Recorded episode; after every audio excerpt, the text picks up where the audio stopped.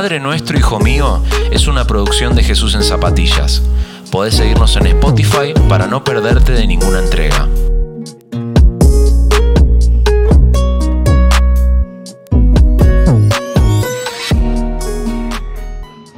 Me pongo a meditar con ustedes el tema del Padre Nuestro y voy a trabajar el tema de la palabra Padre y Nuestro.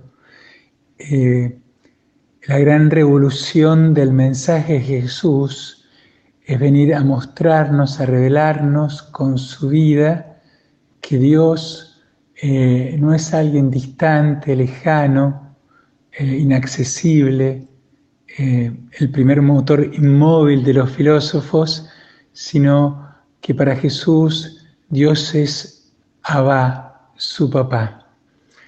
Eh, los recientes estudios bíblicos muestran que el mensaje central de Jesús no fue, como se decía en los años 70 o en la década de 80, el reino, sino que todo el mensaje de Jesús y sobre todo su vida fue mostrar una relación de Dios como Padre, como su Abba, que era esa palabra aramea del lenguaje materno de Jesús, eh, en donde los eh, niños hebreos, arameos, decían a su papá, Abba, que literalmente significa mi papá en posesivo.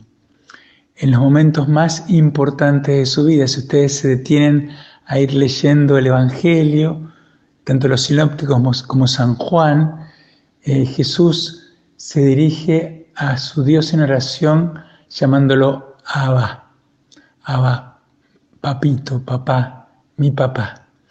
Y nos enseña justamente eso, que nosotros en Él, en Jesús, somos hijos amados, predilectos.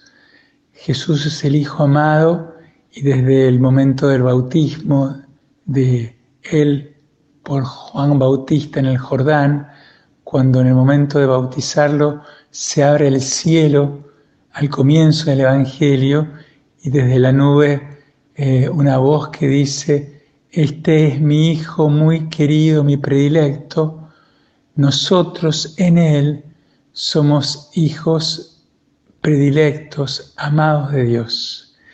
Y esto también revoluciona mi relación con Dios, porque independientemente de lo que nosotros hagamos, Él siempre nos ama, porque la esencia del Dios de Jesús es amor y es un amor incondicional. No puede no amarnos porque su esencia es amor. Por más que nosotros podamos alejarnos de Él o no, Él siempre está ahí. Y esto es la enseñanza de Jesús que se sintetiza en la parábola del Padre Misericordioso, es el centro del mensaje evangélico, ese Padre que está continuamente esperando al Hijo que le pidió su herencia, y despilfarró todo y se alejó de él, se fue de su casa, eh, despilfarrando toda la riqueza, todos los bienes del Padre. Y sin embargo, el Padre que todas las tardes va mirando al horizonte a ver si el Hijo regresa. Y cuando lo ve llegar cansado, eh, sucio, oliendo a cerdos, eh, no lo espera sino que es a tropezones, porque imagínense un padre anciano que intenta correr y se tropieza y cae, pero lleno de alegría, ese, lo quiere abrazar y se le cae encima y lo estrecha contra su pecho. Ese es el mensaje de Jesús, que cada uno de nosotros hemos sido creados por Dios para encastrar perfectamente una partecita original y única, personal para cada uno, del pecho eterno de Dios como Padre. Y que nosotros podemos reposar nuestra cabeza en el pecho de Dios. ¿Quién de nosotros no quiere eh, descansar en un abrazo, eh, descansar nuestra cabeza en el pecho de alguien que me ama sin reproches? Incondicionalmente. Todo nuestro amor, por más de alguna manera desinteresado que sea, pone condiciones. No existe ningún amor humano que no ponga condiciones, por más que sea desinteresado y sacrificado, como el, madre, amor de una madre. Eh, ese padre que revela a Jesús en la parábola es un padre que no dice nada, que no reprocha, que no reclama, simplemente eh, hace fiesta, porque el hijo que se había perdido ha vuelto a la casa, ha sido encontrado.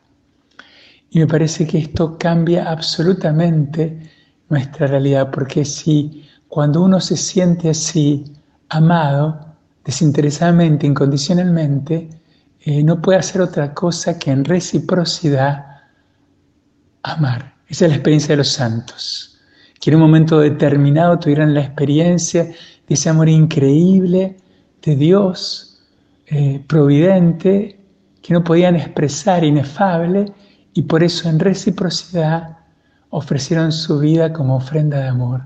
Entregaron su vida porque primero fueron amados, porque el primer protagonista de mi vínculo con Dios, de, la fe, de la religión, es el amor de Dios, que no se cansa de buscarnos para cargarnos sobre sus hombros y llevarnos a la casa del Padre.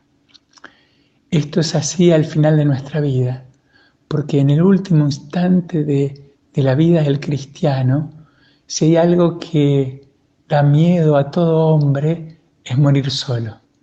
El cristiano nunca muere solo, porque en el último momento de su vida, cualquiera sea la circunstancia de su muerte, va a ser el mismo Jesús como buen pastor que nos va a cargar sobre los hombros y nos va a llevar al corazón de su Padre, a la casa paterna. El mismo Jesús como buen pastor. Y, esto nos da una libertad impresionante, porque si de verdad creemos y aceptamos y confiamos en ese amor incondicional, eh, el hombre que se sabe amado así, incondicionalmente, es feliz y es libre. Entonces nunca se siente esclavo. Les mando un abrazo grande. Esa es mi experiencia. Ese es el Dios de Jesús. Ese es el Dios que cuando comienza a enseñar a rezar a ese discípulo anónimo en Lucas 13, que es el capítulo de la oración de Lucas, eh, eh, este discípulo lo ve rezar a Jesús, cómo debía ser el rostro de Jesús para suscitar la pregunta, yo quiero eso, enséñame a orar, quiero tener ese rostro, que quiero tener esa comunicación que vos tenés. Y Jesús comienza diciendo, cuando recen, digan, Padre nuestro es un Padre de todos, no es individual, es un Padre mío, individual, pero que llama a cada hombre a su corazón.